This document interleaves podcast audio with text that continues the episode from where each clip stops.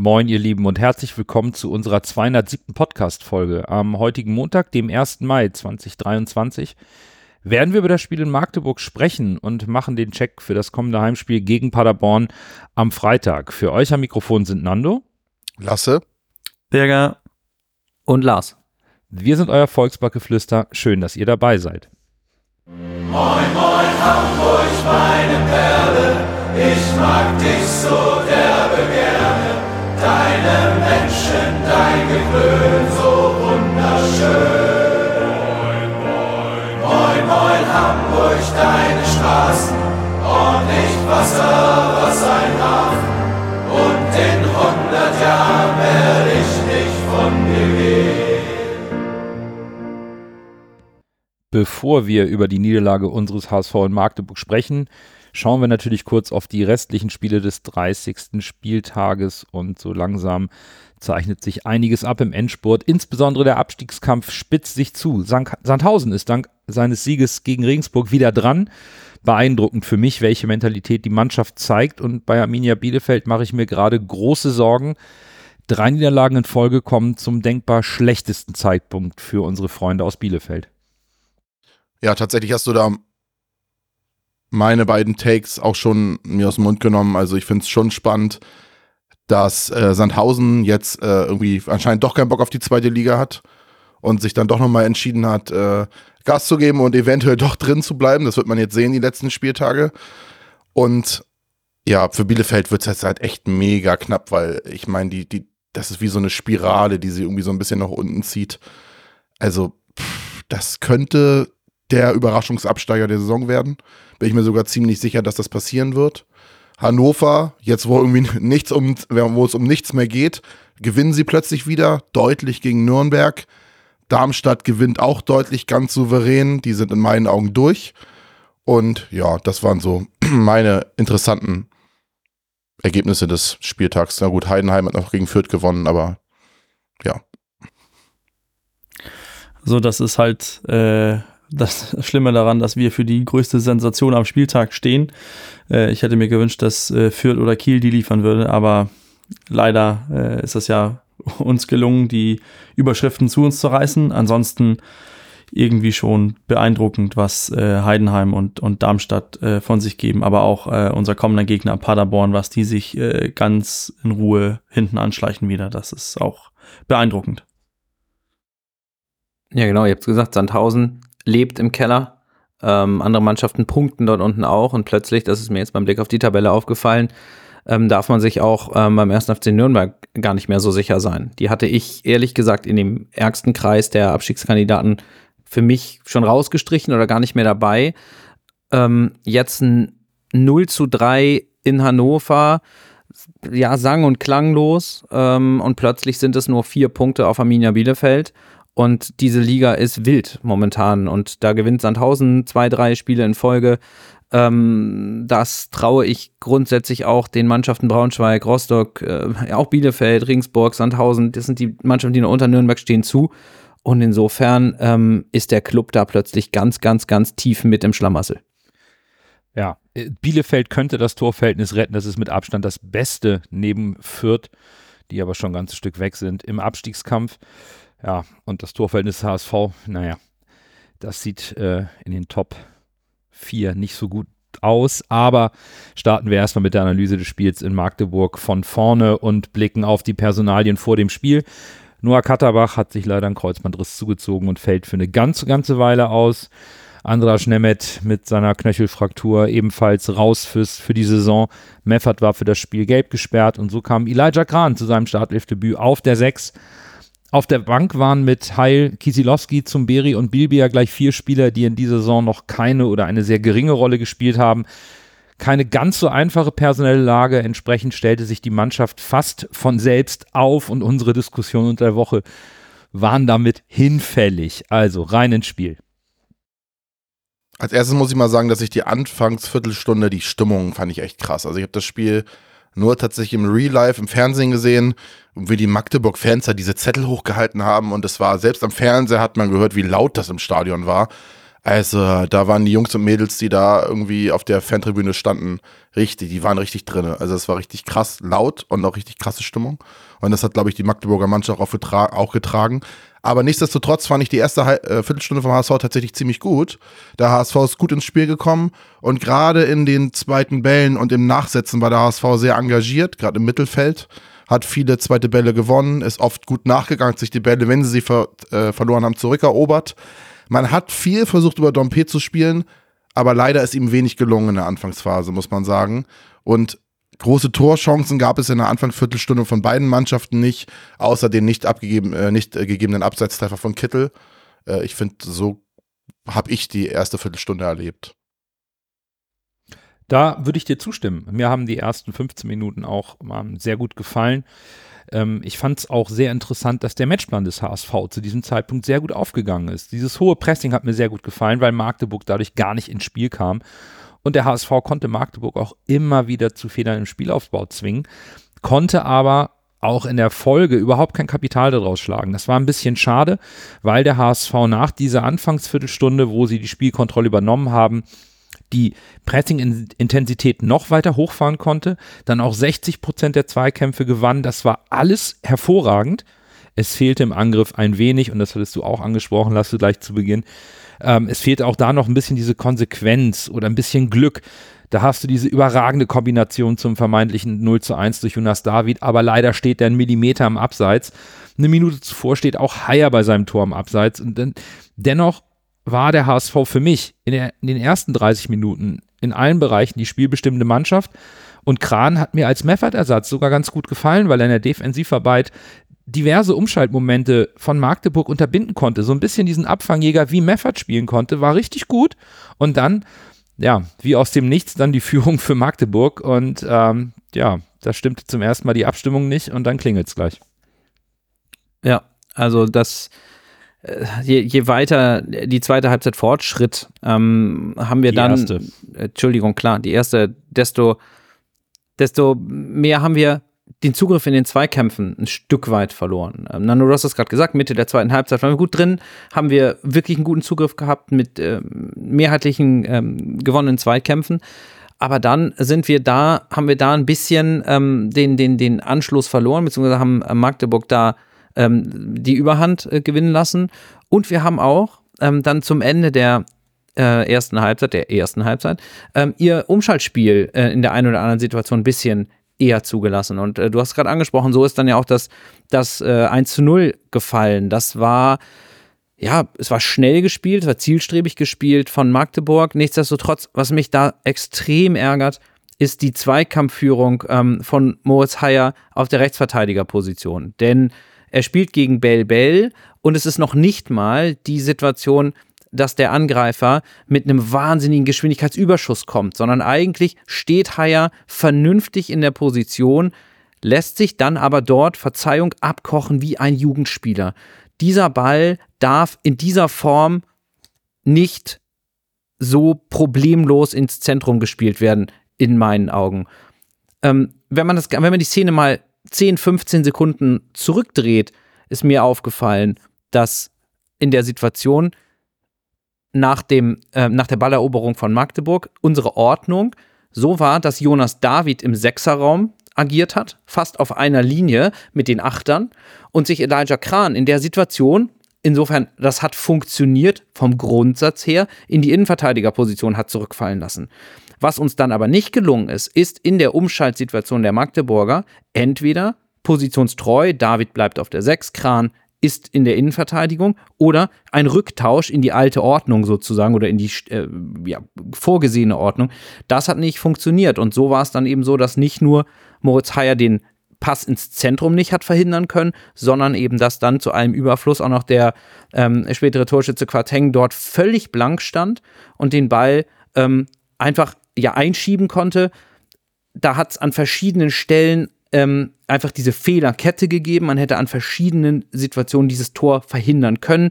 Die Zweikampfführung von Moritz Heyer ist das, was am ehesten mir persönlich ins Auge gefallen ist, aber insgesamt war das bis dahin das Einzige, was so richtig zwingend von Magdeburg in, unser, in, unser, in Richtung unseres Strafraums kam.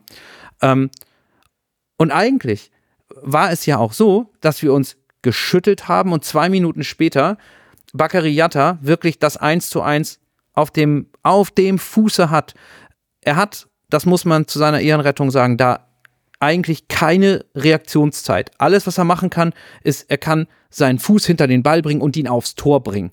Das tut er. Dass der Torwart da aber so reinspringt wie ein Handballtorwart und ihn trifft, natürlich ist das doof. Und natürlich muss man sagen, den Ball muss er machen. Soweit würde ich gehen. Nichtsdestotrotz, ähm, er bringt den Ball aufs Tor. Wenn er den drüber oder vorbei semmelt, ähm, rege ich mich doller auf als so. Das war einfach, ja, Glanzparade, Glück des Tüchtigen, wie auch immer. Ähm, den hält er natürlich sensationell. Ähm, immerhin kommen wir ja dann aber trotzdem noch zurück ähm, durch Sonny Kittel kurz vor der Halbzeit. Und ähm, ja, da wurde viel dran auch drüber diskutiert. Ich habe das Tor ähm, eigentlich so gesehen, als dann gepfiffen wurde und der Schiedsrichter als alter erstes sich wieder ans Ohr fasste. Ähm, sah es am Fernseher so aus, als ob die über Abseits reden oder nachdenken, was es ja auf den ersten Blick schon definitiv nicht war. Aber es ging natürlich dann um die Zweikampfführung von Robert Latzel in der Entstehung oder unmittelbar vor dem Tor. Ähm, für mich ist es so, äh, dass das korrekt war, das nicht abzupfeifen. Hätte er das sofort in der Situation gepfiffen, glaube ich, wäre das auch vertretbar gewesen. So aber eben definitiv nicht die ja, klare Fehlentscheidung. Und insofern ja, der Ausgleich, den, der völlig in Ordnung war, gemessen am Spiel, finde ich. Es war äh, dadurch ähnlich wie eigentlich vergangene Woche gegen St. Pauli, bei einem offenen Spiel, was man dann sagen muss, wieder alles auf Anfang. Wir gehen in die Kabine mit einem 1 zu 1 und ich war eigentlich guter Dinge. Also mein Gefühl war das, mit dem 1 zu 1 in die Pause zu gehen und ich war, ich war geschockt, dass wir das Tor äh, kassiert haben. Die, hat, die hatten zwei Schüsse aufs Tor in der ersten Halbzeit und, und der eine sitzt. Ähm, aber sonst kam ja nichts von, von Magdeburg. Offensiv waren die sowas von schwach. Lars, ich möchte gerne, wenn man das über das Tor spricht, du hast das sehr gut angesprochen, auch mit Jonas David, mit seinen Positionstausch mit, mit Kran, sieht da, sehen die da beide ein bisschen unglücklich aus, weil Kran ja eigentlich den Hinterraum decken muss und David sich als Innenverteidiger plötzlich dann Haya zum, äh, als Backup agieren möchte das sieht da nicht abgestimmt aus. Aber in der Situation vorher, wo wir den Ball verlieren am Magdeburger äh, Strafraum, Dompe hat alle Möglichkeit, den Spieler einfach umzureißen, die gelbe Karte zu nehmen und sagen, so, jetzt sortieren wir uns erstmal. Aber er lässt sich erstmal, tratscht daneben her, leitet Begleitschutz und das nutzt äh, Magdeburg dann eiskalt aus. Haier sieht blöd aus, David sieht blöd aus, Kran sieht blöd aus. Von allen Dingen finde ich, dass Dompe sehr, sehr unengagiert aussieht in seiner Zweikampfführung und seinem Retourlauf. Und das ist einfach schwach und schlecht, aber wie du das gesagt hast, Lars, es ist eine riesengroße Fehlerkette. Aus meiner Sicht war das aber trotzdem, trotz dieses diesen Gegentreffer, den wir natürlich, wir hatten das ja in der, in der, letzten Folge angesprochen. Magdeburg kann offensiv Fußball spielen, nur defensiv sind die anfällig und das hat man auch gesehen. Ich finde, wir haben auch gezeigt, dass wir zweimal nach einer Ecke getroffen haben, leider dann mit Abseits, aber wir haben die konstant unter Druck gesetzt. Die haben in den ersten 25 Minuten nichts auf die Beine bekommen. Aber im Endeffekt zählt das, was auf der Ergebnistafel steht. Und wir sind mit 1 zu 1 in die Pause gegangen. Optisch überlegen, aus meiner Sicht auch die bessere Mannschaft. Magdeburg glücklich mit 1 zu 1 in die Pause zu gehen. Aber es stand halt 1-1. Ich habe noch eine Chance bei mir auf dem Zettel. Das war in der 23. Minute von El Hankuri. Das war abseits und Heuer Fernandes hält ihn gut. Aber da habe ich eine Parallele zu St. Pauli-Spiel gesehen. Da war die HSV-Abwehrreihe wieder sehr weit nach vorne gerückt und der Ball geht weit auf Herrn Hankuri und er schiebt ihn ein. Das war quasi ziemlich gleiche Situation wie gegen St. Pauli, wo es auch abseits war. Und äh, wenn da das nicht abseits ist und Heuer Fernandes nicht so eine Glanzparade leistet, ist es, steht es da schon 1-0 dazu vielleicht ganz kurz, äh, ich fand, das war so, so eindeutig abseits, dass man, also das habe ich wirklich auch nicht als herausgespielte Torchance okay. und es war knapp und es hätte, es war, es war kein Ritt auf der Rasierklinge von unserer Abwehr in der Situation. Es war so deutlich und klar abseits äh, und dann schiebt er nicht ein, sondern dann schiebt er den schon fallenden Heuer Fernandes ja. den Ball in die Arme. Ähm, da habe ich ganz ehrlich auch ganz kurz natürlich einen Schreck gekriegt, als er durchlief, aber in dem Moment, wo man das gesehen hat, das war wirklich so klar abseits. Da hat für mein Dafürhalten unsere Abwehr mit der Abseitsfalle oder mit dem Agieren ähm, beim gegnerischen Ballbesitz funktioniert. Und das ist für mich keine Torchance des Gegners. Ja, und in Summe kann man schon mit der ersten Halbzeit eigentlich zufrieden sein, weil der Matchplan aufgegangen ist, bis auf eben dieses Gegentor durch diese Fehlerkette. Wir hatten zwei Abseitstore, wir hatten Jattas riesige Chance, wir hatten den Ausgleich, wir haben ein intensives Pressing gesehen. Und das war eine Halbzeit, auf der der HSV aufbauen konnte, weil sie an sich die Spielkontrolle hatten, auch wenn vorne noch etwas die Präzision fehlte. Und ihr habt es richtig angesprochen, es waren Lücken zu erkennen wenn der HSV angegriffen hat, weil die Ketten von Magdeburg waren nicht sonderlich sortiert. Wenn sie ins Pressing gegangen sind, haben sie das Mittelfeld sehr offen gelassen und wir kamen auch immer wieder in der ersten Halbzeit schnell hinter die erste Pressinglinie und hatten dann die Möglichkeit, uns Magdeburg aus dem Zentrum herauszustellen. Über Kittel im Zentrum oder Reis, dann mit Jatta und Dompe. Die waren viel mehr im Offensivspiel eingebunden und die Möglichkeiten waren da. Von daher war auch bei mir das Gefühl, okay, das Gegentor ist ärgerlich, aber wir gehen in die zweite Halbzeit mit einem Matchplan, der bis dahin aufgegangen ist, nur das Ergebnis nicht in Ordnung war. Und das haben auch die unterliegenden Parameter in der ersten Halbzeit gezeigt. Und ich glaube, entsprechend war auch die Erwartungshaltung für die zweite Halbzeit, das Spiel genauso weiter zu spielen und eben zu hoffen, dass sich die Effizienz im Offensivspiel erhöht. Aber man muss auch sagen, in der zweiten Halbzeit, das hat, ist dem HSV einfach nicht gelungen. Nein, äh, ich war mir auch beim, beim Wiederbetreten des Platzes der Mannschaften sicher, dass wir jetzt in der Folge, in der zweiten Halbzeit, so nach 45 Minuten mehr Chancen bekommen würden, als wir, als wir weggeben, als wir Magdeburg zulassen. Und insofern, ja, ich sah uns da wirklich auf einem guten Weg. Es war nicht das vielleicht erhoffte oder besser erwünschte souveräne Spiel, wo man mit einem oder zwei Toren zur Pause führt, ein drittes nachlegt. Und wir wissen auch alle, dass wir auch bei einem dritten beim HSV noch nicht auf den Ruhepuls schalten können. Aber das war es eben nicht. Nichtsdestotrotz sah ich uns auf einem guten Weg. Der Start war auch wieder, finde ich, ganz okay in die Halbzeit. Und als Schiedsrichter Osmas dann in der 49. Minute ähm, nach einer Grätsche von, von El Fadil gegen Glatzel auch noch Elfmeter für den HSV gab, da sah es doch wirklich gut aus. Also so. Und äh, ja, es gab dann die erste Zeitlupe der Situation und man äh, konnte schon sehen, dass der Verteidiger den Ball gespielt hat. Ist völlig unstreitig für mich. Aber er geht da eben auch wirklich wuchtig in Glatzel hinein, von der Hüfte abwärts. Und ähm, insofern äh, war das für mich eigentlich in der Situation ein ganz klarer Fall von, wenn diese Szene auf dem Platz vom Schiedsrichter auf dem Feld als Foul, als Elfmeter gepfiffen wird, steht dieser Elfmeter. Wenn es hier nach der ersten, zweiten Zeitlupe keinen Elfmeter gibt, ähm, dann kann das auch gut sein, dass der VAR das auch durchwinkt. Eine für mich klar, klarer Fall von niemals eine klare Fehlentscheidung und deswegen Elfmeter für den HSV. Und es dauerte und dauerte und dauerte und dann äh, plötzlich läuft Harm Osmas nach draußen und guckt sich das nochmal an.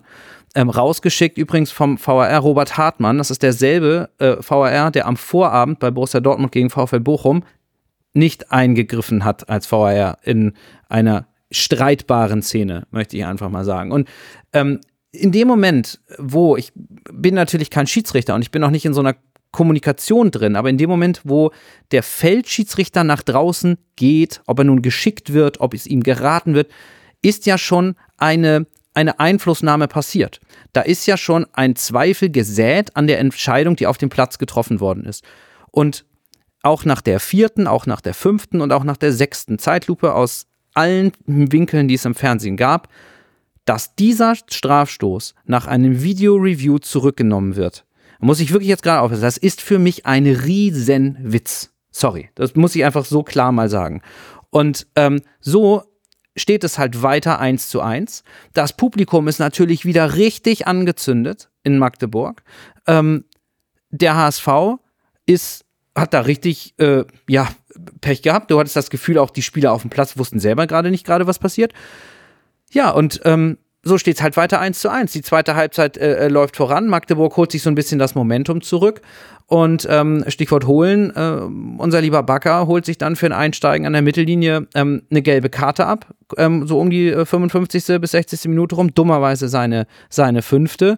Auch das was, wo ich mich wirklich ja, drüber geärgert habe, nicht über die Szene, da möchte ich ganz klar sagen, das ist für mich vom Einsteigen her durchaus in Ordnung, eine gelbe Karte für Bakriata zu geben. Ähm, in der ersten Halbzeit hat der gute Schiedsrichter die gelben Karten und vielleicht auch die roten brauchte er nicht, aber einfach wahrscheinlich in der Kabine vergessen, weil es gab so viele Zweikämpfe, die ahndungswürdig gewesen wären, hüben wie drüben und plötzlich fängt er an, irgendwo muss der anfangen, es trifft Bakker, es ist die fünfte. Es ist so ein bisschen, ja, es kam vieles zusammen und so sind wir eine Viertelstunde drin in der zweiten Halbzeit. Das Anfangsmomentum haben wir nicht mehr. Wir haben diesen Elfmeter zurückgenommen bekommen. Bleibe ich bei absolut falsche Entscheidung. Steht 1-1, halbe Stunde noch auf der Uhr und Magdeburg kriegt Oberwasser. Ja, dem würde ich komplett zustimmen. Also den Elfmeter hätte ich nicht zurückgenommen, weil auch wenn er den Ball spielt, er geht da schon größtenteils von hinten in, in den Zweikampf rein mit der Dynamik finde ich schwierig, da draußen eine klare Fehlentscheidung zu machen, dass es einen VR-Eingriff braucht. Und ich habe die Szene von Bakker, da macht Artig sehr, sehr viel draus. Also ja, Bakker läuft da wuchtig an, aber er stoppt auch ab. Aber gut, geschenkt, ich will es nicht am Schiedsrichter festmachen, denn Lars, wie du es richtig sagst, Magdeburg bekommt Oberwasser und das, das merkt man dann auch. So insbesondere so ab der 60. Minute wird dann das Spiel beim HSV auch unrund. Und ähm, für mich wirkte es, als ob sich da so eine Nervosität eingeschlichen hat. Denn ähm, der HSV wurde, und das ist mir am meisten aufgefallen vom Fernseher, in den Zweikämpfen immer zögerlicher. Verteidigte nicht mehr so konsequent und das half Magdeburg eben das Spiel auch zu beruhigen und das Pressing des HSV auszuhebeln, weil wenn du nicht mehr konsequent drauf gehst, dann bekommt Magdeburg, der, der ballführende Spieler, diese eine Sekunde mehr Zeit, um den Kopf hochzunehmen, den Pass zu spielen. Und genau das hat Magdeburg dann angefangen zu tun und dadurch auch Stabilität gewonnen im Spielaufbau, wo sie in der ersten Halbzeit noch Fehlpässe noch in der eigenen Hälfte ins Ausgespielt haben. Und das passierte nicht mehr. Und dann gewinnst du als HSV auch nicht mehr die Zweikämpfe und mitten rein in diese schwache Phase des HSV knallt Artig den Ball zum 2 zu 1 rein. Und auch hier wieder schwaches Defensivverhalten im initialen Dribbling am Strafraum. Das wurde wieder nicht unterbunden und Bürger hat es in der letzten Folge auch angesprochen. Die Kernkompetenz von Magdeburg ist, in das 1 gegen 1 in der Offensive zu gehen. Da sind sie die Mannschaft mit den zweitmeisten 1 gegen 1 Situationen. Und genau das unterbindest du nicht zum zweiten Mal. Ja, und dann liegst du hinten. Und der Rückstand ist dann aus meiner Sicht nach dem Spielverlauf ja auch folgerichtig. Genauso wie das äh, Tim Walter sofort dreimal wechselt.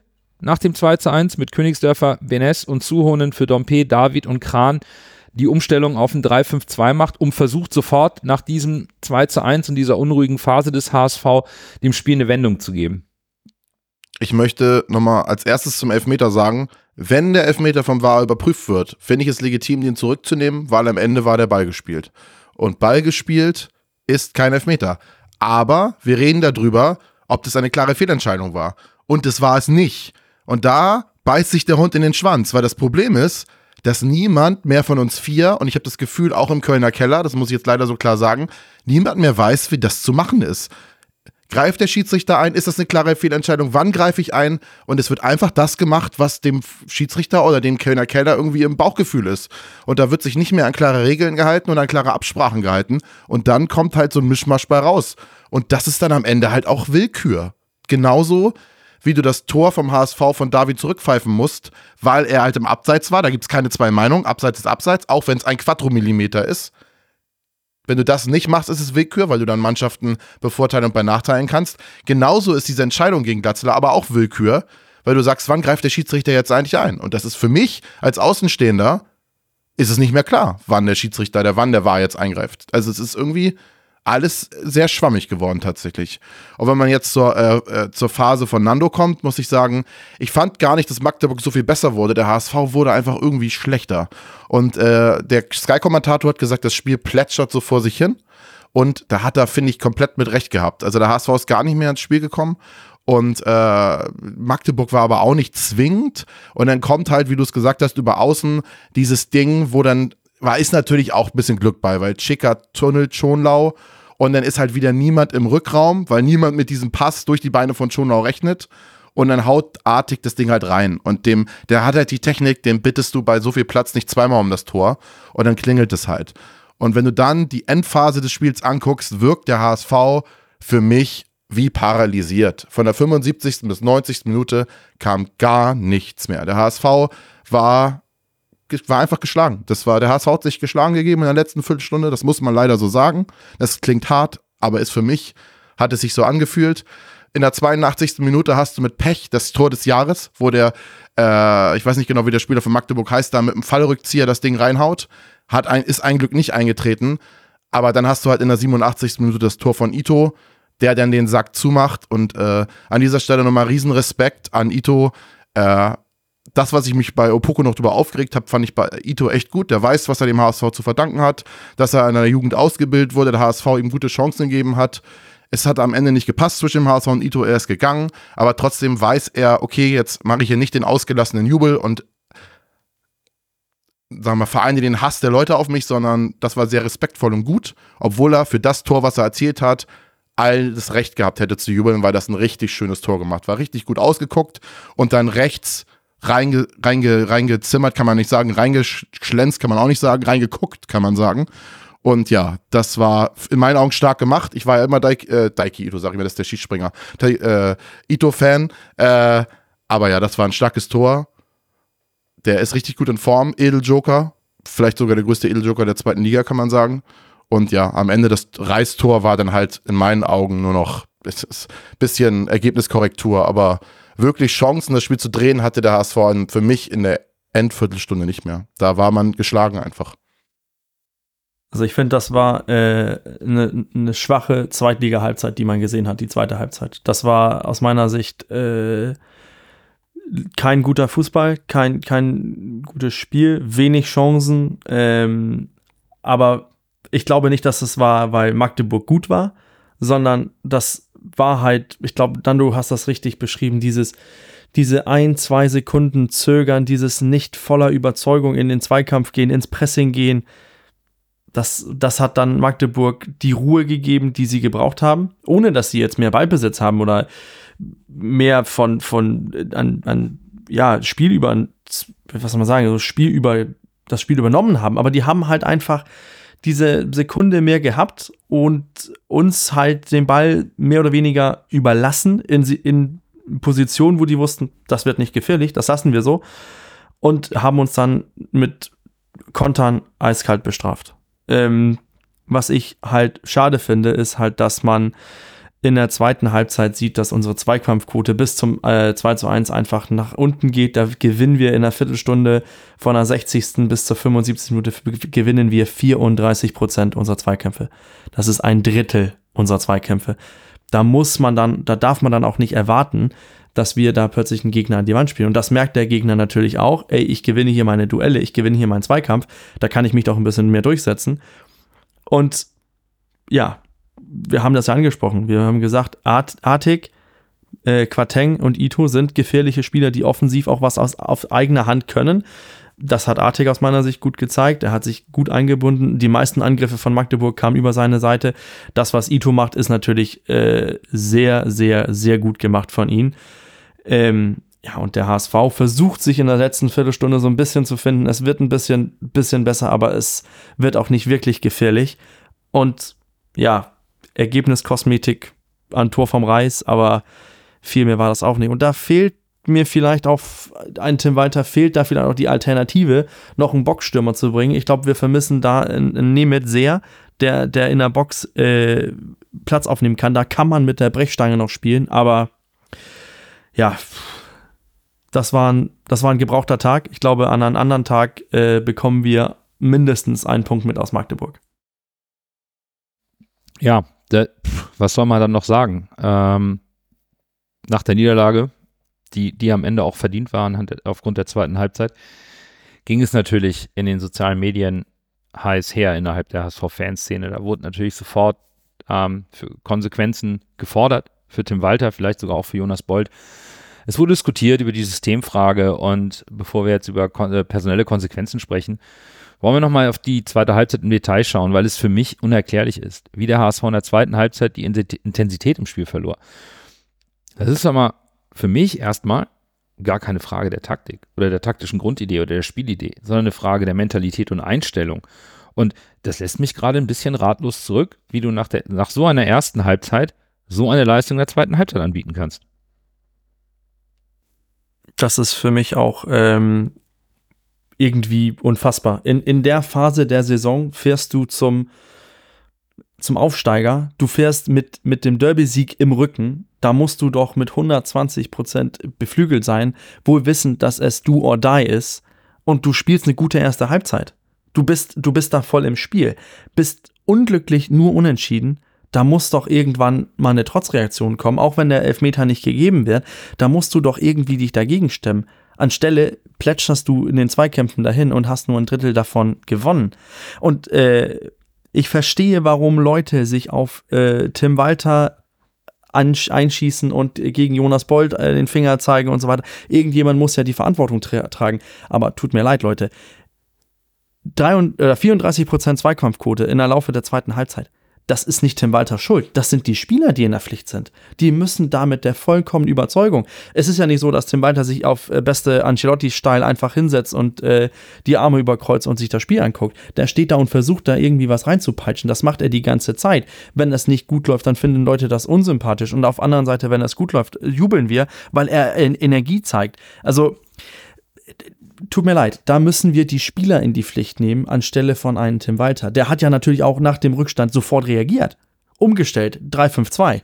Was natürlich im Hinspiel gegen Magdeburg die hinten komplett reingedrückt hat und wo wir noch zwei Tore gemacht haben. Natürlich hat er da natürlich reagiert. Also, für, aus meiner Sicht sind da die Spieler auch in der Pflicht, da eine Reaktion zu zeigen. Und ich glaube, leider haben wir Samstag gesehen, wie sehr ein Jonas Meffert im Mittelfeld dann auch gefehlt hat. Auch als Leader. Ja, ähm, danke erstmal, Bürger. Das äh, in die Kerbe kann und will ich grundsätzlich auch reinschlagen. Eine Sache muss ich aber ganz kurz noch sagen, äh, nicht zur, zur, zur, zur Selbstrettung, aber ich habe in der in dem, meinem Take zur zweiten Halbzeit äh, wirklich mich, und da bleibe ich auch bei, über den Schiedsrichter er, ereifert und habe auch da durchaus kundgetan, dass ich da nicht einverstanden war mit der einen oder anderen Situation. Im Gesamtblick ist die Leistung des Schiedsrichters nicht der Grund dafür, dass wir in Magdeburg das Spiel verloren haben. Das möchte ich nur ganz kurz an der Stelle, weil das würde mich selber ärgern, äh, wenn ich das hinterher hören müsste und dann hätte man das Gefühl, ja, Lars hat gesagt, der Schiedsrichter ist schuld. Das ist überhaupt nicht der Fall. Ähm, insofern, es gibt so Spiele, in denen du als Spieler auf dem Platz vielleicht auch mal selber merkst, irgendwie komme ich nicht rein. Das gibt es. Jeder, der selber mal auf dem Platz stand, weiß das. Und das kann man sich auch nicht herbeireden. Und das, das bringt auch überhaupt nichts, sonst sagen, so jetzt machen wir ernst. Komm, jetzt packen wir sie. Es wird nicht funktionieren.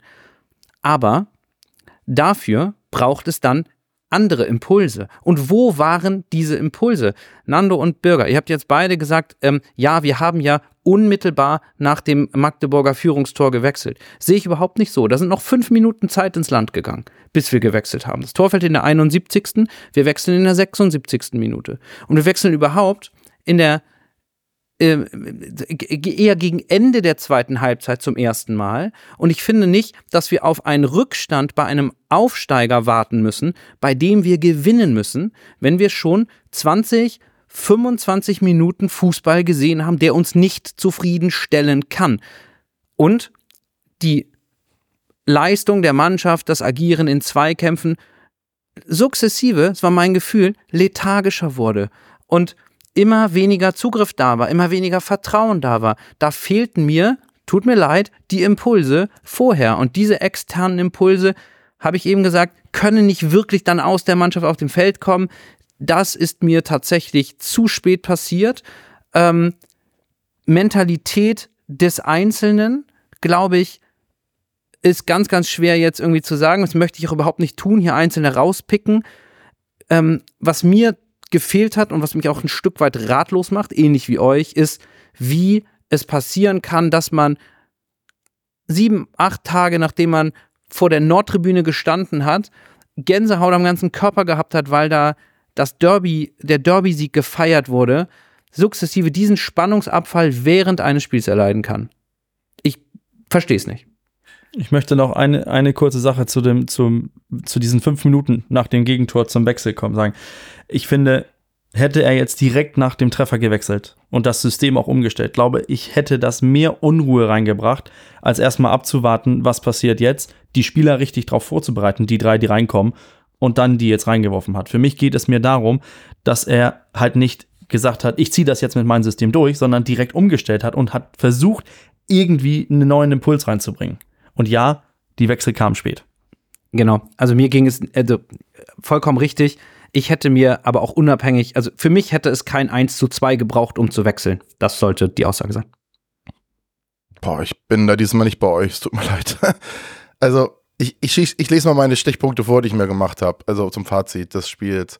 Ich habe mir aufgeschrieben, dass Ballbesitz keine Tore schießt und die Gedenksekunde ist wieder da. Die Gedenksekunde, die ich schon in einigen Folgen und einigen Spielen benannt habe, wo es einfach im Mittelfeld viel zu langsam geht. Was wir letztes Jahr noch konnten, können wir dieses Jahr nicht mehr. Das ist ein Rückschritt. Der HSV spielt zu langsam. Und dann läuft man sich einfach im, im letzten Drittel des Gegners läuft man sich fest. Und man muss auch sagen, das finde ich, das könnt ihr vielleicht anders sehen, dass Titz Walter ausgecoacht hat. Weniger Ballbesitz und dem HSV das Spiel überlassen. Das ist das atypische Spiel des FC Magdeburg. FC Magdeburg spielt normalerweise auf Ballbesitz und versucht selbst das Spiel in die Hand zu nehmen. Gegen den HSV spielt man auf, auf einmal etwas dekonstruktiver und stellt die Räume gut zu. Der HSV kommt nicht mehr durch. Klar, in der ersten Halbzeit war Glück dabei, gebe ich euch recht. Aber, das haben wir doch beim HSV dieses Jahr schon oft gesehen. Wenn das Glück nicht da ist und man den frühen, den frühen Führungstreffer macht, dann geht oft nichts. Und wenn der Gegner dann die Langbälle-Dinge schlägt oder irgendwie sich durchkombiniert und das Tor macht, dann fällt der HSV oft auseinander. Und da komme ich wieder zu meiner Doppeldecker-Analogie. Titz hat's verstanden. Titz weiß, wie man diesen Bus fährt und weiß, gegen den HSV spielen wir nicht auf Ballbesitz. Gegen den HSV spielen wir nicht komplett anders, aber wir fahren ein bisschen runter, fahren ein bisschen dekonstruktiver. Klar ist in der ersten Halbzeit auch Glück dabei, da gebe ich, geb ich euch recht, wieder, wiederhole ich mich.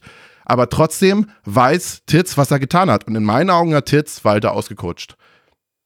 Also, wenn die Mannschaft, die in der ersten Halbzeit eine Spielkontrolle hat und, und dem Gegner eigentlich im Griff hat, bis auf einen, eine individuelle Federkette, in der zweiten Halbzeit immer passiver wird, das ähm, und, und einfach die, die Konsequenz auf dem Platz vermissen lässt, die, die, die insbesondere du, Lasse, noch nach dem Derby gelobt hast, dass man so ein Derby spielen muss.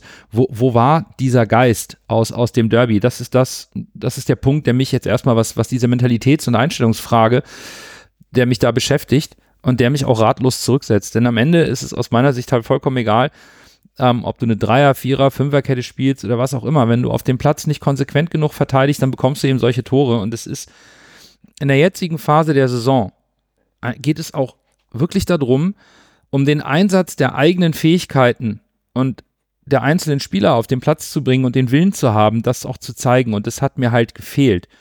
Und wenn wir schon beim Trainer Tim Walter sind, dann hat man jetzt erstmal in den Medien gelesen und der HSV hat ja auch keine Konsequenzen gezogen, dass man die Saison wohl erstmal mit Tim Walter beenden möchte. Natürlich ist das ein streitbarer Punkt. Man liest jetzt, dass die Mannschaft geschlossen mit dem Trainer und der Spielidee steht. Aber man muss natürlich auch sagen, die Spielidee in der Rückrunde greift nicht mehr richtig. Diese Flut an Gegentoren ist irgendwann auch nicht mehr durch individuelle Fehler zu entschuldigen, weil mit 22 Gegentoren, da sind nur sechs Mannschaften schlechter in der Rückrunde. Und bei aller Freude an der Spielidee, die ich auch weiterhin befürworte, weil die besser zum HSV passt, so eine offensive Spielidee. Als Trainer muss ich die Stabilität herstellen und das gelingt Tim Walter in der Rückrunde nicht. Und das ist natürlich ein Kritikpunkt, den du eben schon angesprochen hast, Lasse den ich sehr wohl sehe und der, der mich auch besorgt.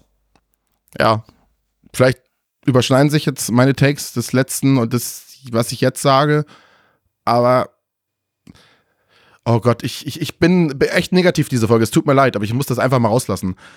In meinen Augen habe ich es letzte Folge auch schon gesagt, Tim Walter passt sich nicht an und er hat in diesem Spiel die Quittung dafür bekommen. Der HSV spielt in meinen Augen exakt den Fußball, wovor ich Angst hatte, als mir gesagt wurde, dass Tim Walter kommt. Ballgeschiebe bis ins letzte Drittel und man läuft sich fest. Und die Gegner gucken sich das aus und dann geht nichts mehr. Wenn du nicht FC Bayern München oder Manchester City bist, mit den Spielern, die sie haben, dann klappt das nicht. Nicht in der zweiten Liga. Das sieht man.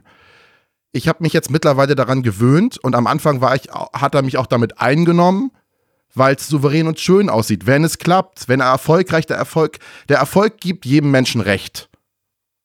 Ich sage mal in 99% der Fälle.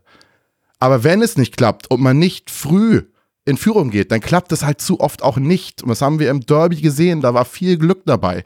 Wir haben es angesprochen, dass der HSV nicht gut gespielt hat. Und da hilft auch nicht in jeder Pressekonferenz, sorry, wenn, zu sagen, wir müssen bei uns bleiben. Und ich gucke keine zweite Liga und das ist mir alles egal. Nein, man muss den Spieler und den Gegner ernst nehmen, sonst kommt das halt auch arrogant rüber. Er hat, Tim Walter hat viel geschaffen beim HSV bezüglich der Identität, bezüglich bezüglich des Wir-Gefühls, bezüglich der Krisenzeiten. Dafür bin ich ihm unendlich dankbar. Und ich bin auch Tim Walter Fan. Aber sein Spielsystem sehe ich, ich muss das leider so hart jetzt sagen, beim HSV gescheitert. Also es ist, Mannschaften können einfach viel zu oft daraus Profit ziehen, wenn wir nicht ein frühes Tor schießen und uns dann vor Probleme bezwingen. Und so steigt man nicht auf. Also bei, bei aller berechtigten Kritik, die aus verschiedenen Kanälen aktuell kommt an gewissen Verhaltensweisen von Tim Walter. Ähm, da kann man sich sehr, sehr, sehr dran reiben, äh, das gebetsmühlenartig äh, wiedergegeben wir bleiben bei uns, wir bleiben bei uns, das kann ich nachvollziehen. Ähm, auch an der Spielanlage, die jetzt in der Rückrunde, Nando, du hast das gesagt, rein, wenn man die Zahlen und die Statistik sieht, eben nicht mehr ähm, den Erfolg bringt, den wir in der Hinrunde oder auch zum Ende der vergangenen Saison ja gesehen haben. Bei all dieser äh, berechtigten Kritik stört mich ungemein, ähm, dass immer stärker polemisiert wird. Und dass es immer stärker heißt, Tim Walter muss weg, Tim Walter muss weg. Ähm, noch nicht ein einziges Mal, egal von welcher Stimme, habe ich eine, eine, einen, einen alternativen Lösungsvorschlag bekommen, der es sich für mich auch nur lohnt, darüber nachzudenken. Was meine ich hier? Ähm, wir haben uns, und mit wir meine ich jetzt wir, der HSV, nicht wir vier, die wir hier sitzen und glücklicherweise vielleicht auch nicht diejenigen sind, die jetzt Entscheidungsträger sind, aber der HSV hat sich und zwar bewusst und bei klarem Verstand dafür entschieden, mit Tim Walter, mit Jonas Bold einen Weg einzuschlagen, von dem allen Handelnden, ist eine Unterstellung, aber das gehe ich ganz stark von aus, allen Handelnden klar war, dass dieser Weg ein besonderer Weg ist. Ein Weg, den man auch nicht einfach nach eineinhalb Jahren mal sagt, ach, dann machen wir jetzt etwas anderes. Und genau das ist es, was für mich jetzt ein Tim Walter muss weg viel zu kurz greifen lässt.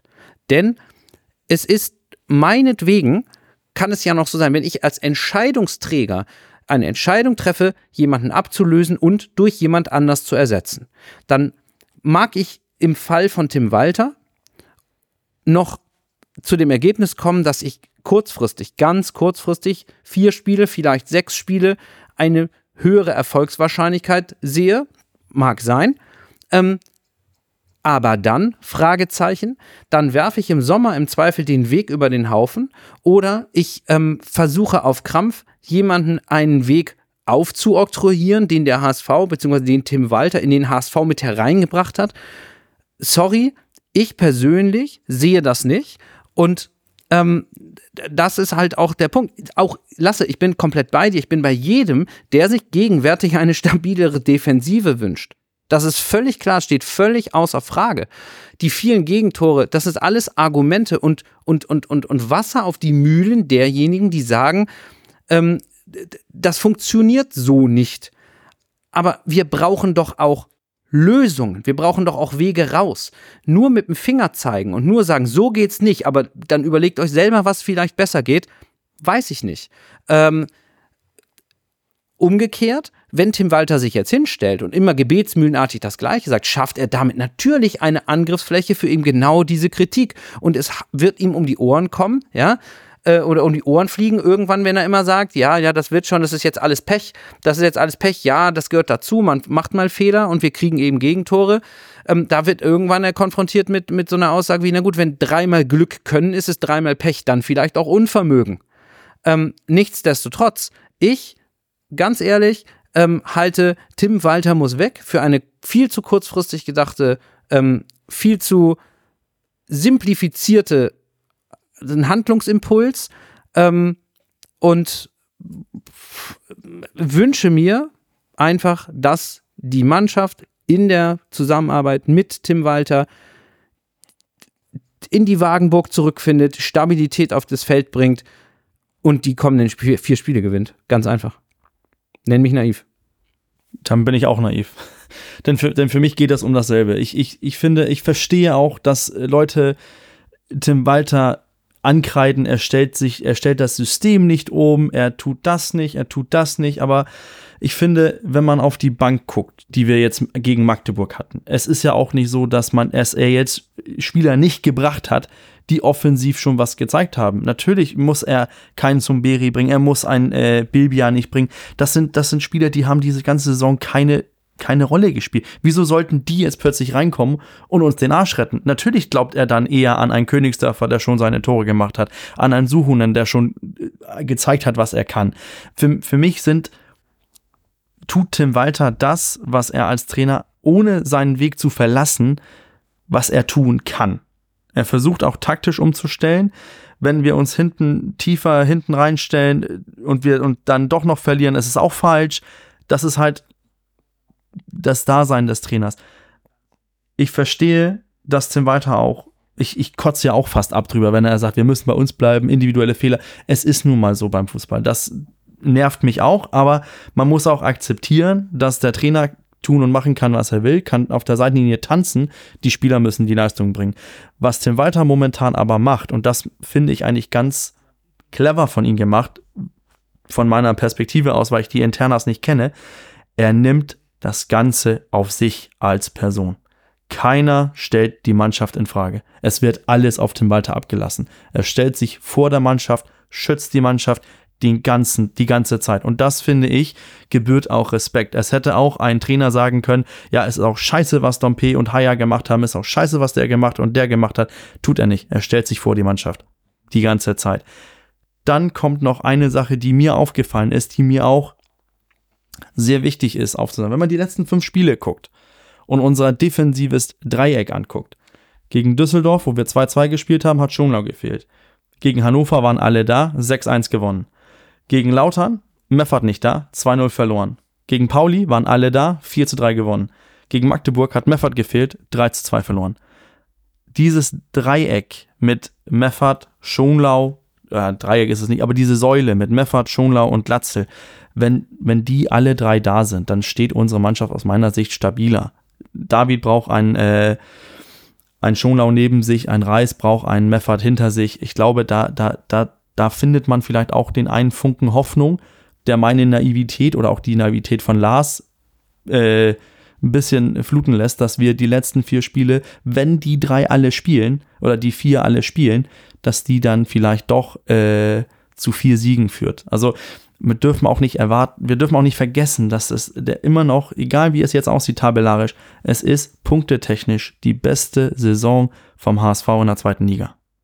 Also ich, ich störe mich gar nicht so sehr an den äh, Aussagen von Tim Walter nach außen, weil ich davon überzeugt bin, dass die Fehler intern angesprochen und analysiert werden.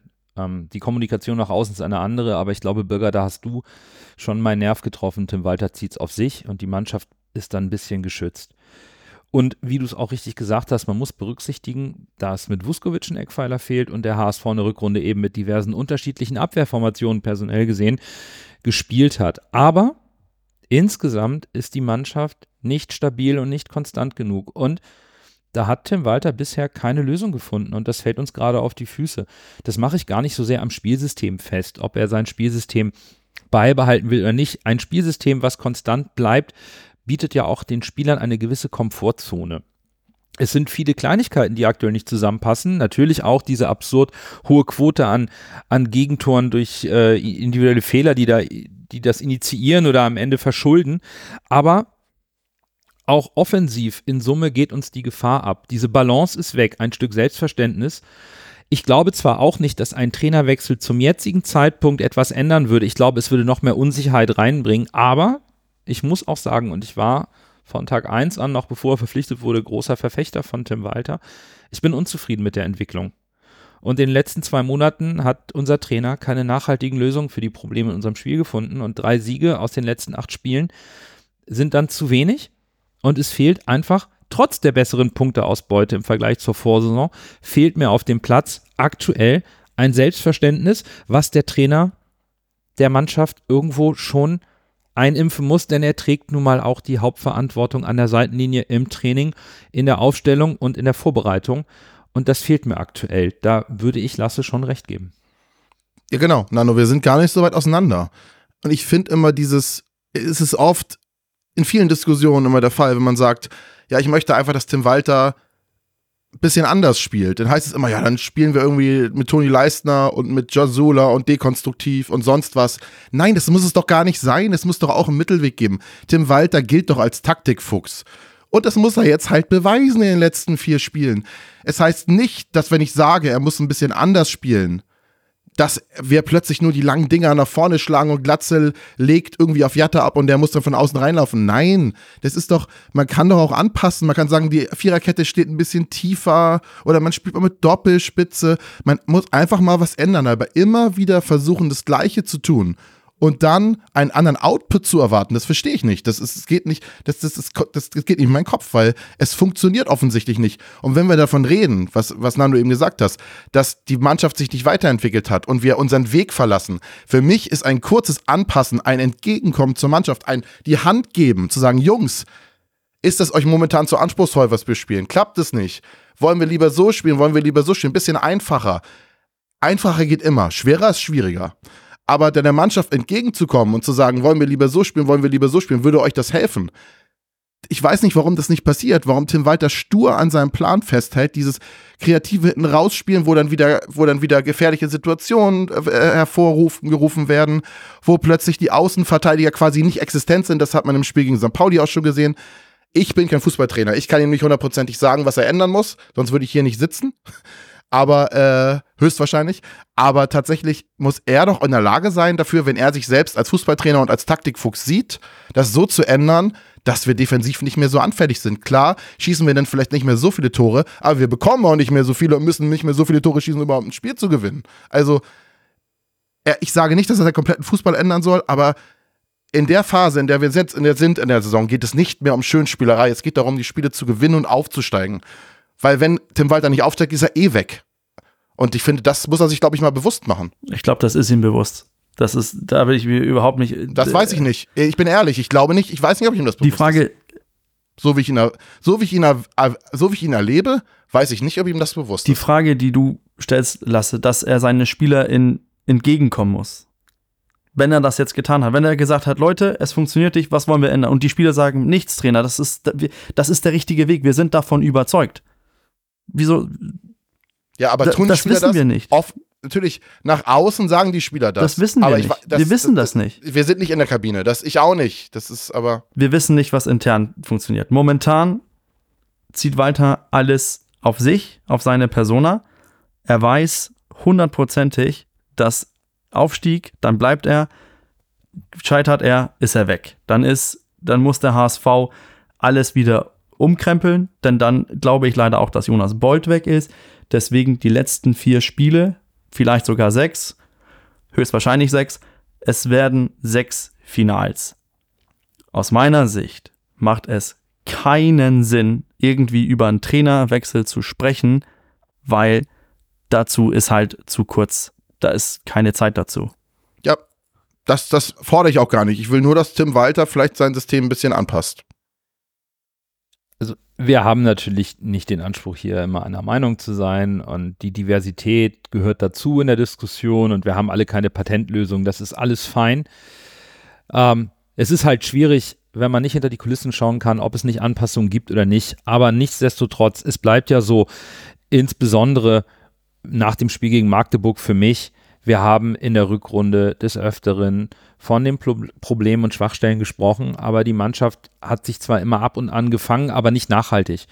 Der Effekt aus dem Derby-Sieg, dieser Brustleser, dieser Push, der ist nicht da. Und wenn ich dann das Spiel gegen Magdeburg für mich zusammenfasse, ja, dann ist es in Summe die Entwicklung in der Rückrunde, die ist, die, ist die nicht gut, weil die Stabilität und Sicherheit nicht da ist. Die ist nicht so, oder die ist vielleicht da, aber nicht so tief verwurzelt, wie ich es erwartet habe und wie es vielleicht erforderlich ist. ich würde den Weg dieses offensiven Fußballs mit dieser klaren Identität weiterhin befürworten, auch den Weg mit jungen Spielern und junge Spieler dürfen und sollen auch Fehler machen. Auch Ludovic Reis ist noch ein junger Spieler.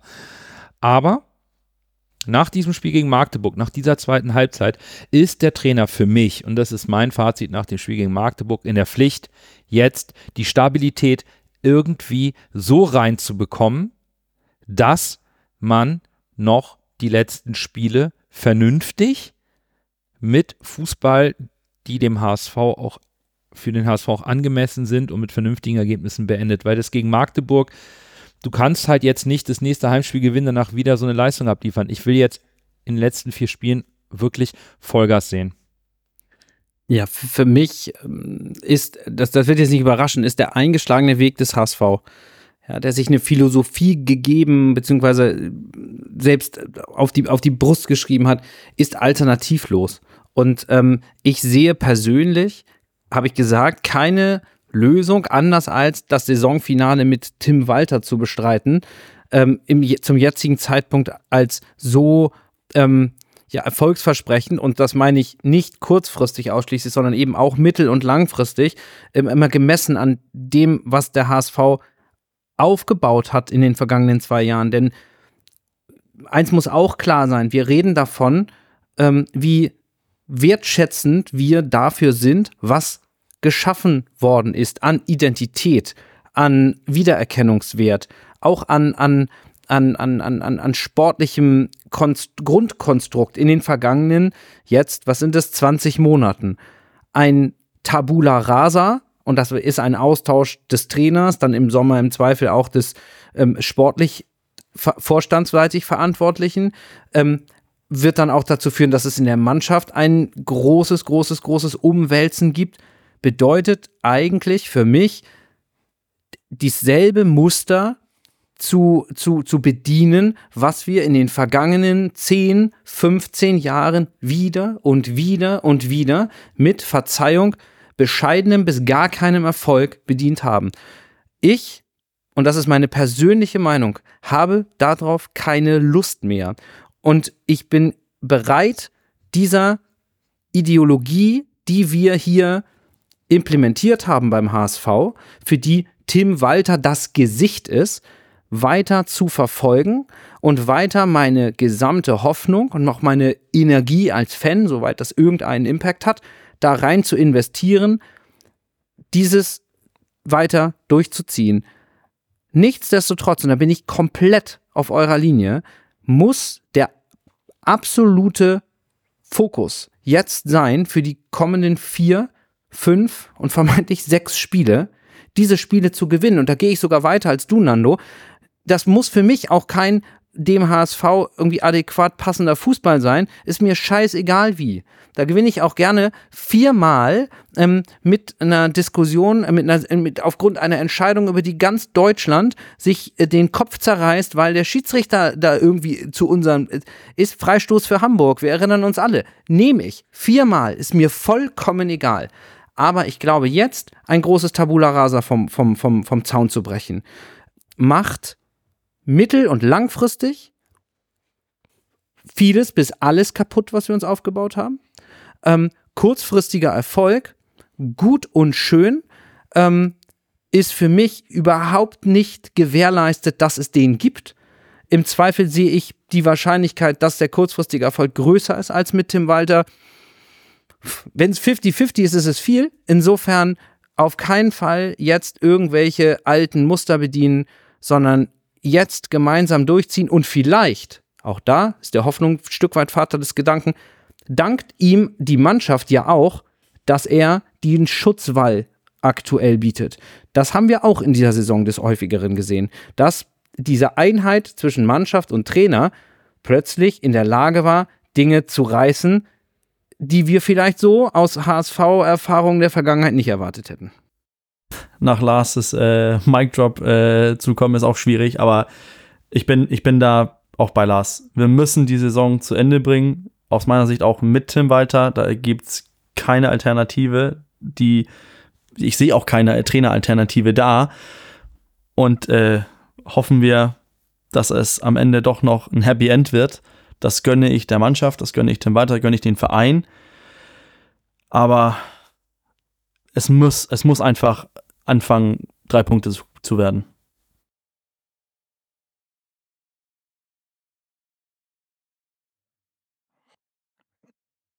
Ich möchte an dieser Stelle nochmal sagen, ich bin ja bei euch. In meinen Augen ist ein Trainerwechsel auch eine größere Gefahr als eine Chance. Aber Tim Walter steht jetzt halt in der Pflicht. Und Tim Walter muss jetzt den Fußball so anpassen, dass es funktioniert, wie du gesagt hast. Nur falls mit vier Freistößen, äh, vier Siege, das ist mir auch scheißegal, bin ich bei dir. Aber das ist jetzt auch seine Aufgabe, das, das anzupassen. Und ich hoffe, er gibt sich da nicht unbelehrbar. Und wird, weil ich, ich finde immer, wenn man sagt, der HSV weicht von seinem Weg ab. Ich finde, das ist immer, das kann man so nicht sagen. Wenn du weißt, die nächsten vier Spiele wären schwer, mal eine kleine, einen kleinen Umweg zu fahren, um an ein Ziel zu ge gelangen, ist nicht immer der falsche Weg.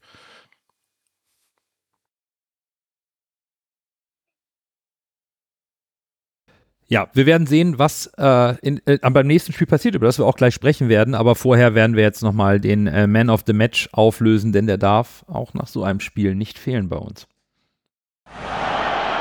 Dann erst Groh, der den Ball übernimmt, halblinke Position zu Mackert. Er sollte schießen, 25 Meter am ersten frei. Schuss auf das Tor. Tor! Tor! Ein herrlicher Treffer, ein wunderbarer Treffer. Angeschnitten, der Ball fliegt er unhaltbar rechts ins Eck.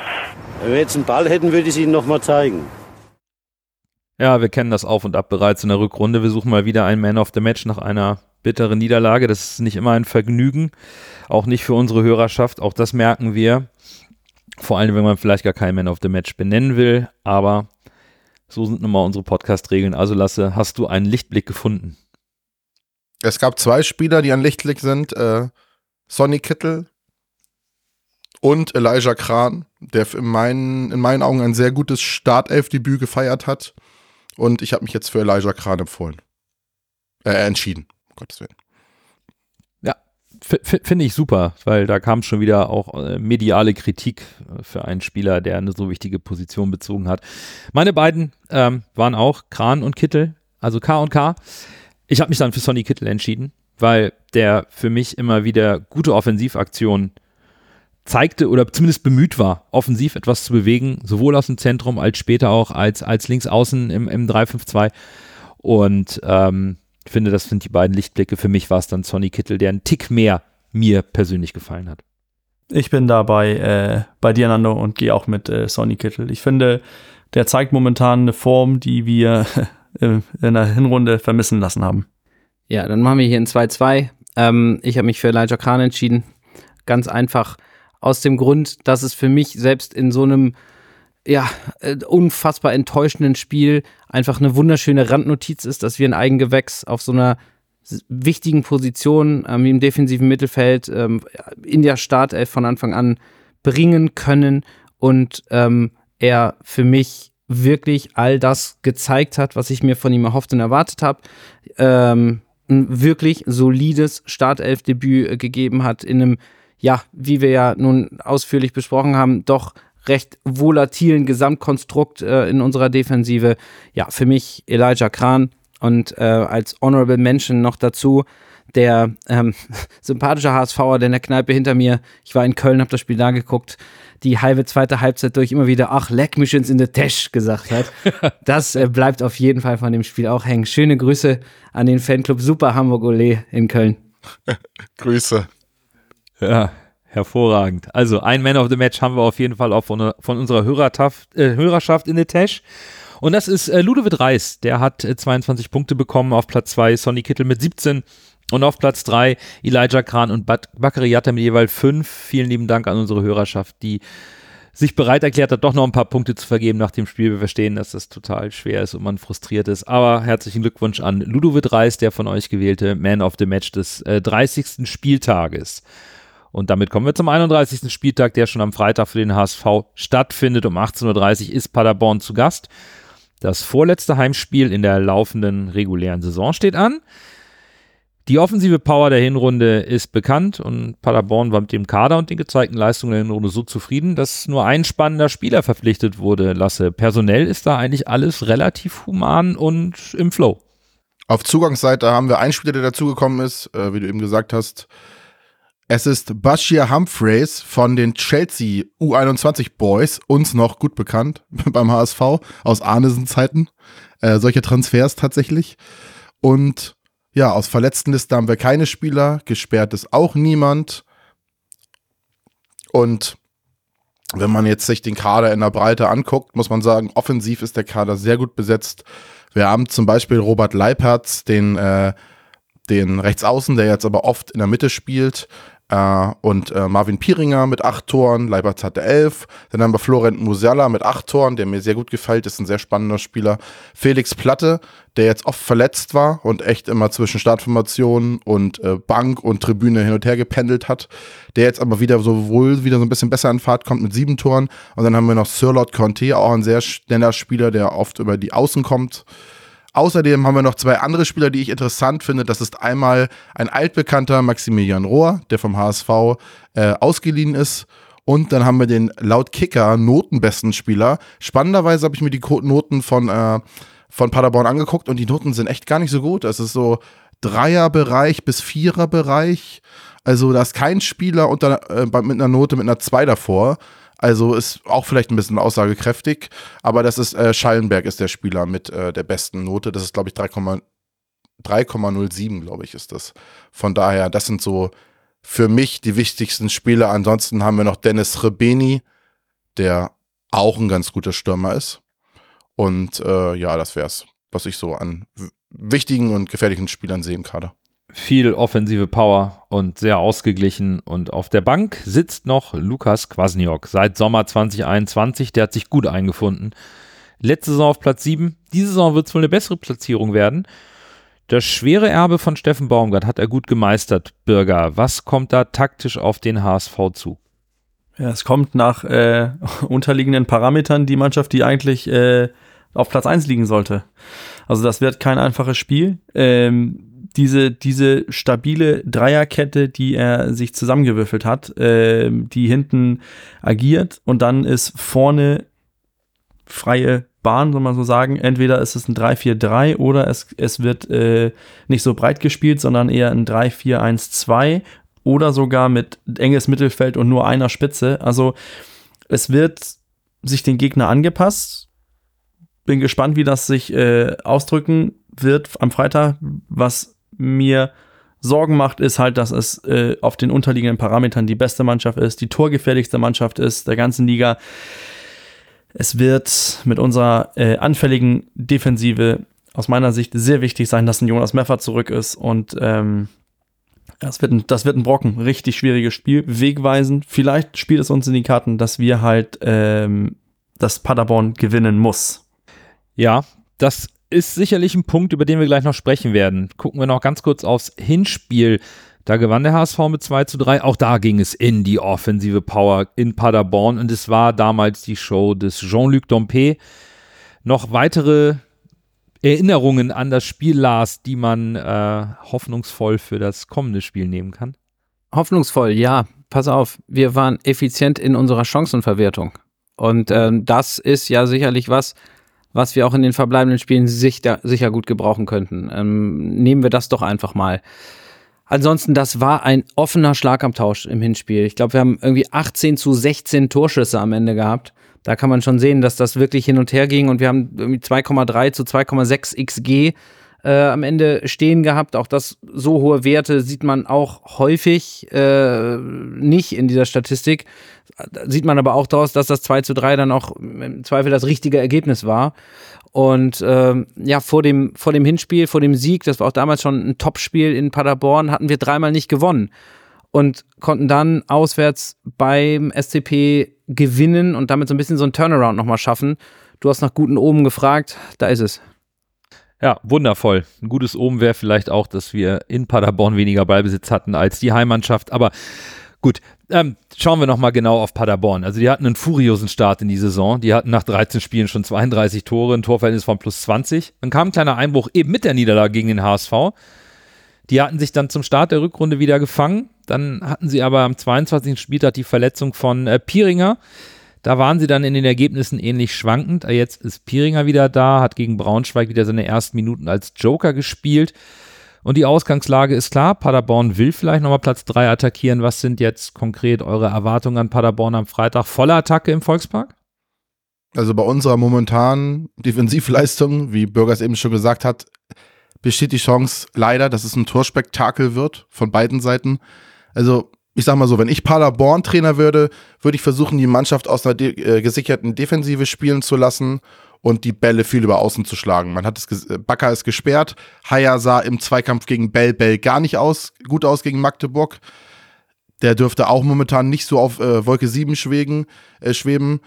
Und die linke Seite mit Muheim und Dompe, wenn sie denn spielen, ist sowieso defensiv immer extrem anfällig. Von daher werden in meinen Augen Muslia und Conte auf den Außen, die eigentlich zwei sehr schnelle Spieler sind, die Schlüsselspieler sein. Äh, und wir müssen in unseren Augen die Defen wir müssen in meinen Augen die Defensive stabilisieren. Äh, sonst können wir uns auf ein wenn wir mit offenem Visier spielen und die Defensive nicht klappt, dann müssen wir uns auf ein Torfestival einstellen und einfach mehr Tore, Tore schießen als der Gegner. Ich erwarte, dass äh, Darmstadt, äh, nicht Darmstadt, dass Paderborn mit äh, 180 auf uns zukommt.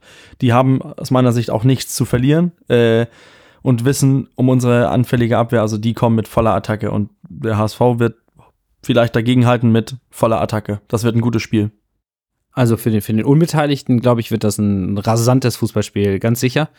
Ähm, Berger, du hattest das gesagt, dass, dass Paderborn sich durchaus dem Gegner anpasst. Ähm, ich kann mir vorstellen, äh, wenn, Nano, du danach fragst, was so ein bisschen die Erwartungen sind, dass wir zwei unterschiedliche Gesichter von Paderborn geboten bekommen. Ich kann mir durchaus vorstellen, dass sie versuchen werden, die Kulisse im Volkspark mit richtig Attacke in den ersten paar Minuten ähm, möglichst quasi aus der Gleichung zu nehmen und das ein bisschen ruhiger zu machen. Sich dann aber durchaus, auch wenn sie nicht in Führung gehen oder der HSV nicht in Führung geht, das Spiel steht weiter 0 zu 0, nach 10 Minuten durchaus weit zurückziehen und dem HSV erstmal das Spiel machen lassen ähm, um dann aber wieder situativ drauf zu gehen, so ein bisschen wie der FCK uns auch penetriert hat am Betzenberg. Die haben sich ja auch teilweise sehr weit zurückgezogen und sind dann situativ sehr, sehr hoch draufgegangen, sind dadurch in Umschaltsituationen gekommen. Ähm, Lasse, was du gesagt hast, ähm, unsere volatile linke Defensivseite, da ist ein rein offensiv denkender Jean-Luc Dompe, zumindest wenn man ihn in den vergangenen Spielen gesehen hat, und ähm, dahinter ein Miro Muheim, der äh, dann im Zweifel für eineinhalb Positionen sozusagen äh, Deckungsschatten zu bearbeiten hat. Und ähm, das, äh, das würde mich wundern, wenn das nicht bespielt würde vom SC Paderborn. Ich glaube nicht, dass die uns komplett eindimensional, volle Kapelle und äh, sonst nichts, aber ich kann mir auch nicht vorstellen, dass sie einfach nur den Bus parken und auf unsere Fehler im Umschaltspiel warten. Sie werden uns äh, penetrieren, sie werden es uns sehr, sehr schwer machen ähm, und sie werden Chancen bekommen, unabhängig davon, wie sattelfest unsere Defensive ist. Das ist so ein Spiel, wo ich vorher sagen würde, zu Hause gegen Paderborn gewinnst du nicht, wenn du nur ein Tor schießt. Dem würde ich komplett zustimmen. Hab da auch nichts zu ergänzen, außer vielleicht, dass Paderborn in der Rückrundentabelle auch auf Platz 4 steht, hat zwei Punkte mehr geholt als der HSV. Es zeigt eben schon, die Mannschaft hat eine konstante Qualität, die sie anbietet. Sie haben die Chance auf Platz 3. Aus meiner Sicht liegt der Druck dennoch beim HSV, denn der muss jetzt Platz 3 verteidigen. Das ist das Minimalziel. Wenn wir über an das Saisonziel denken, Aufstieg, ist Platz 3 das Minimalziel, um überhaupt eine Chance noch zu haben für die Relegation den HSV im eigenen Stadion würde ich prinzipiell im Vorteil sehen. Denn Paderborn ist auswärts deutlich schwächer und wir haben im Volkspark schon gezeigt mit der Kulisse, dass das eine fast uneinnehmbare Festung ist. Wir haben das letzte Mal zu Hause gegen Magdeburg verloren. Das war am 13. Spieltag im Oktober 2022. Aber, und das habt ihr eben schon angesprochen, und das ist meine größte Sorge, Baccariata fällt rechts aus. Damit ist auch für mich die rechte Seite defensiv anfällig. Und wir haben allgemein ein Stabilitätsproblem in der Restverteidigung, in der Rückwärtsbewegung. Und ich denke auch, Paderborn wird das auf beiden Seiten attackieren mit ihrer offensiven Variabilität, mit ihrer Qualität. Und die größte Herausforderung wird für Tim Walter sein, eine Aufstellung zu finden, die, die strukturell sowohl den offensiven Fußball bespielen kann, weil Lars, ich bin total deiner Meinung, ein Tor wird nicht reichen, aber du kannst sie halt auch nicht in drei Minuten fünf fangen. Das ist jetzt sehr überspitzt gesagt, aber vielleicht kannst du in 15 Minuten schon 2-0 hinten liegen bei, bei Paderborns offensiver Kraft. Und ich habe aktuell noch keine Idee, wie der HSV das ohne Baccariata mit schwachen oder schwächelndem Defensivverhalten gut bespielen kann, auch wenn man natürlich bedenken muss, Jonas Meffert kehrt zurück, aber den kannst du auch nicht alleine mh, als Sechser links wie rechts irgendwie die Außenverteidiger unterstützen lassen. Das wird schon sehr interessant. Da muss die geforderte Umstellung im, in der Spielanlage oder in der Restverteidigung bei Tim Walter passieren. Ich habe mir vor dem Spiel auch viele Gedanken gemacht und überlegt, ob er vielleicht auf eine Doppel-6 umstellt. Aber um vielleicht mehr defensive Absicherung zu schaffen, die dann mit äh, quasi aus der, aus der 6 mit in die Breite rausgehen, wenn die da über die Außen anpreschen, weil das werden sie tun, da bin ich mir hundertprozentig sicher. Aber irgendwie habe ich so ein bisschen die, den, den, die Angst, dass Tim weiter versucht, sein 4-4-3 durch, durchzudrücken und dass das krachend scheitert. Aber vielleicht überrascht er mich auch positiv. Gut, dann sind wir gespannt, wie es am Freitagabend ausgeht und dann werfen wir zum Abschluss noch einen gemeinsamen Blick auf die restlichen Partien des 31. Spieltages. Da fällt natürlich auf, Darmstadt gegen St. Pauli am Samstagabend. Das springt einem sofort ins Auge. Darmstadt kann hier den Aufstieg eigentlich fast besiegeln. Und auch Heidenheim kann zu Hause einen großen Schritt Richtung direkten Aufstieg machen. Die empfangen den FC Magdeburg natürlich. Die haben ja die gleichen Gegner wie der HSV, nur in anderer Reihenfolge.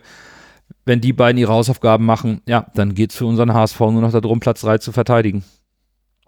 Ja, obenrum, um es mal so zu sagen, äh, gucke ich als allererstes mal wirklich nur noch auf uns, ähm, dass der FC Magdeburg auch in Heidenheim ähm, über für eine, für eine ähnliche Überraschung gut ist wie am vergangenen Spieltag. Da fehlt mir persönlich der Glaube. Auf der anderen Seite sind das natürlich genau die Dinge, die wir jetzt händeringend brauchen. Insofern, äh, die Daumen sind gedrückt für Christian Tietz und seine Jungs. Ähm, macht's nochmal äh, auf der Folter, auf der Folterarena oder in der Folterarena. Ja, ansonsten, ich hatte es eingangs ja gesagt, ähm, sieht es ja beim Club nicht ganz so gut aus in Nürnberg und ähm, ja, die spielen jetzt zu Hause gegen den FCK und äh, die können sich im Grunde mit einem Dreier da am Sonntag vieler Sorgen äh, entledigen. Wenn das allerdings in die Hose geht, dann brennt da richtig der Baum. Ich bin gespannt, wie sich Braunschweig gegen Sandhausen schlägt, weil äh, wenn Sandhausen jetzt tatsächlich auch gegen Braunschweig gewinnt, dann springen sie von 28. Äh, von 28 Punkten auf 31 Punkte und sind dann quasi bis zu, auf einen Punkt an Braunschweig dran und dann könnte es unten im Abstiegskampf nochmal komplett irre werden. Die letzten Spieltage. Wir legen Freitag vor, müssen gewinnen oder zumindest nicht verlieren, denn sollten wir nicht verlieren, bleibt Paderborn immer noch auf Abstand. Dann müssen wir vielleicht auf einen Darmstadt-Sieg hoffen gegen Pauli. Aber ich sehe auch das Wunder von, von Heidenheim durch Magdeburg auch nicht äh, passieren. Ich sehe auch nicht, dass, äh, dass Pauli mit der momentanigen Form gegen Darmstadt besteht. Also für mich geht es jetzt die letzten Spiele darum, Platz 3 äh, zu verteidigen und ähm, ja, der Rest ist mir mittlerweile egal. Dann soll es so sein. Platz 3 gilt es erstmal zu verteidigen und das war es dann auch für diese Folge in dieser Woche. Danke, dass ihr wieder reingeschaltet habt. Wir hören uns wie gewohnt nächste Woche wieder. Bis dahin, bleibt gesund und nur, nur der HSV. HSV.